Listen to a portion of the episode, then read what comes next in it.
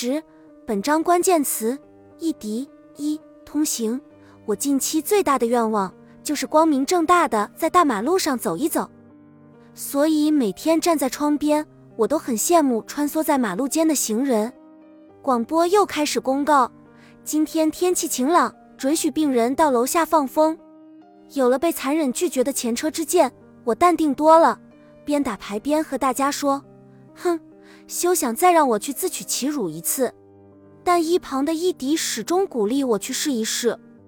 也罢，我冲到护士长面前，直截了当的问：“护士，我可以出去吗？”他定了定，看了看我，点了点头：“我可以出去了。”这张出行通行证让我欣喜若狂。我已经被关在封闭的病房里快半个月了，终于可以呼吸呼吸外面的空气了。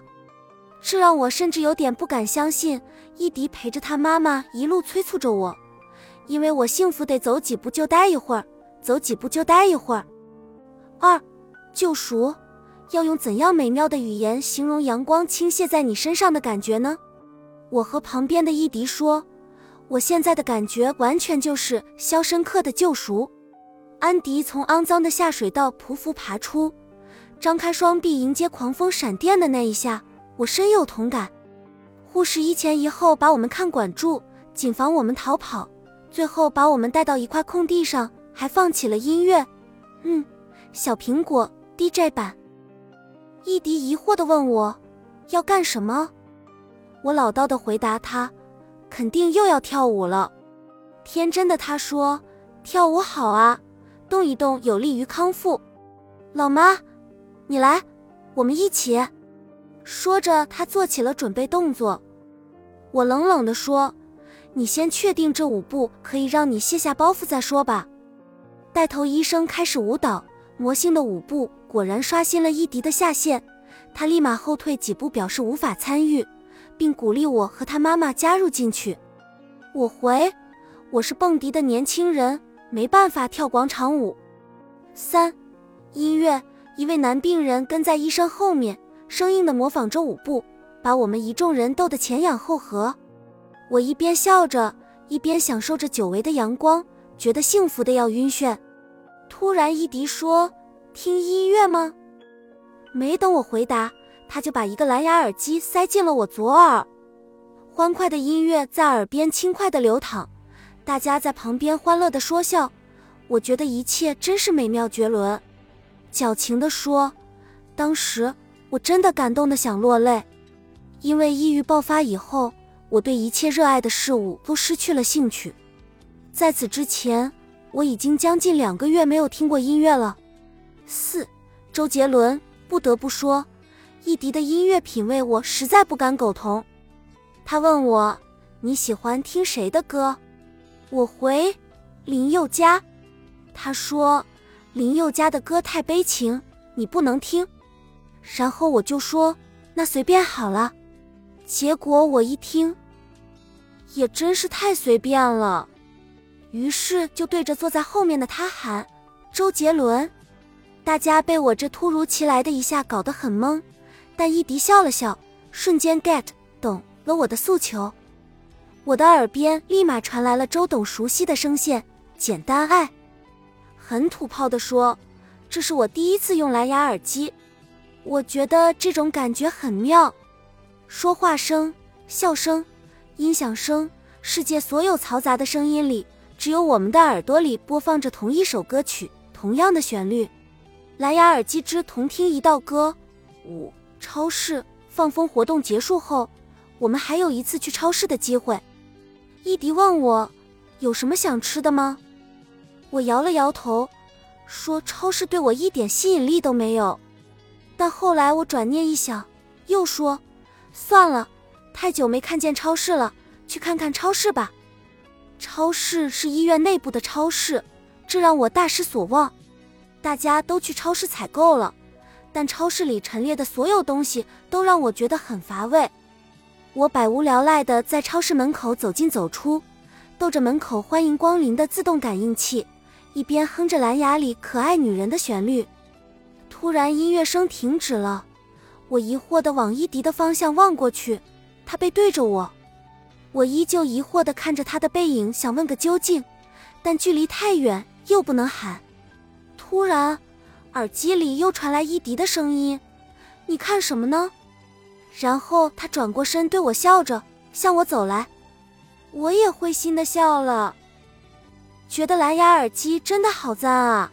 于是惊喜的和他说：“哇，还有这种操作，六方便一整个晚上，这个耳机都戴在我的左耳。”于是，一整个晚上，我和伊迪都无比默契的哼着同样的旋律。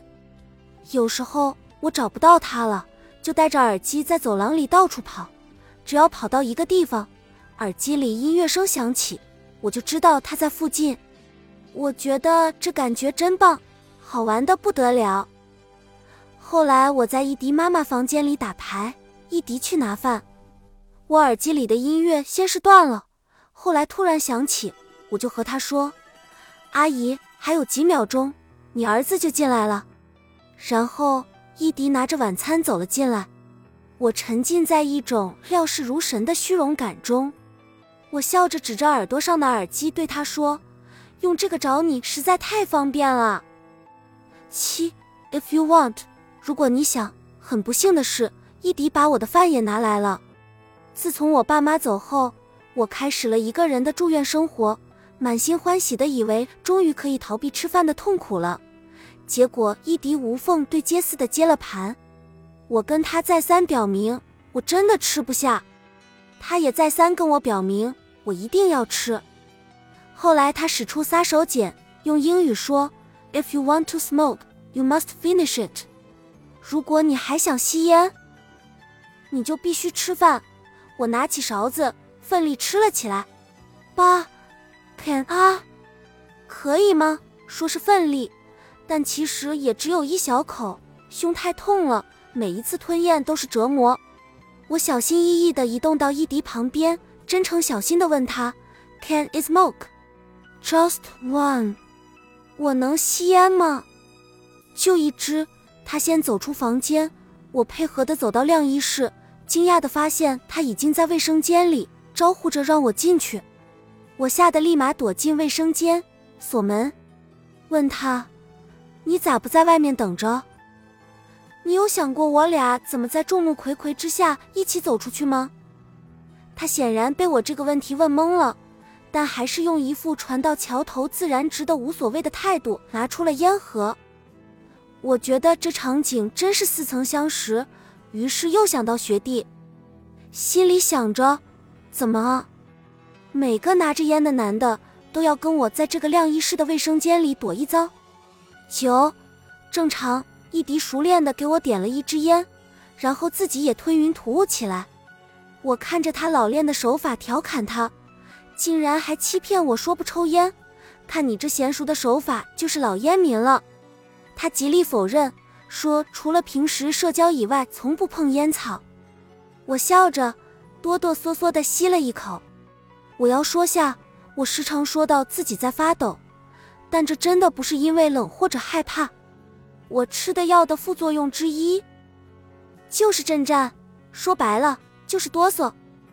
我看着拿着烟的手不停的瑟瑟发抖，我笑笑说：“我好像个帕金森病患者哦。”他沉默，我突然悲从中来，继续说：“这让我觉得我果真不是个正常人。”十穿帮，我说：“烟味太重了，要是被护士发现。”我就真出不了院了。然后我想了想，指着他说：“反正是你抽的。”他笑着回：“对对对，我抽的。”短暂又愉快的烟雾时光结束后，我们一前一后走出卫生间，然后我们站在晾衣室的窗边聊着天。我把病院里的大小意事、传闻八卦通通跟他梳理了一遍。他时不时出现的震惊表情，似乎在说。这真是一个他无法理解的世界。途中，他妈妈找了他一回，他回来后笑着和我说：“惨了，被我姑姑发现了。”我问：“怎么？”他回：“我姑姑闻到我身上的烟味了，问我是不是抽烟了。我说没有。他再三强调，可千万不能抽烟啊！我惊叹伊迪姑姑鼻子的灵敏程度，便说：“我以后要离你姑姑远点，看到她一定要自动弹开。”对于现在的我来说，穿帮等于死亡。十一，抖动有了前车之鉴，待我们第三次的烟雾时光时，伊迪只静静地看着我抽烟。他看我哆哆嗦嗦的样子，摸了摸我的头。他的行动时常让我觉得。他真的非常可怜我，不知怎么，我觉得有些尴尬，于是打趣道：“哟，吸取教训了呀，不来一根啊？”他回：“不能再让姑姑发现了。”我于是把烟放在他旁边，说：“给你熏一熏。”他好气又好笑的要来打我，但听到外面有响动，我们立马自动进入静音模式。在尼古丁的作用下，我抖得更厉害了。我觉得自己就是个嘚瑟的表情包。伊迪突然伸手握住我的手腕，以期控制我的抖动。我撇撇嘴说：“没用的，又不是我自己想抖的。”十二，你闻。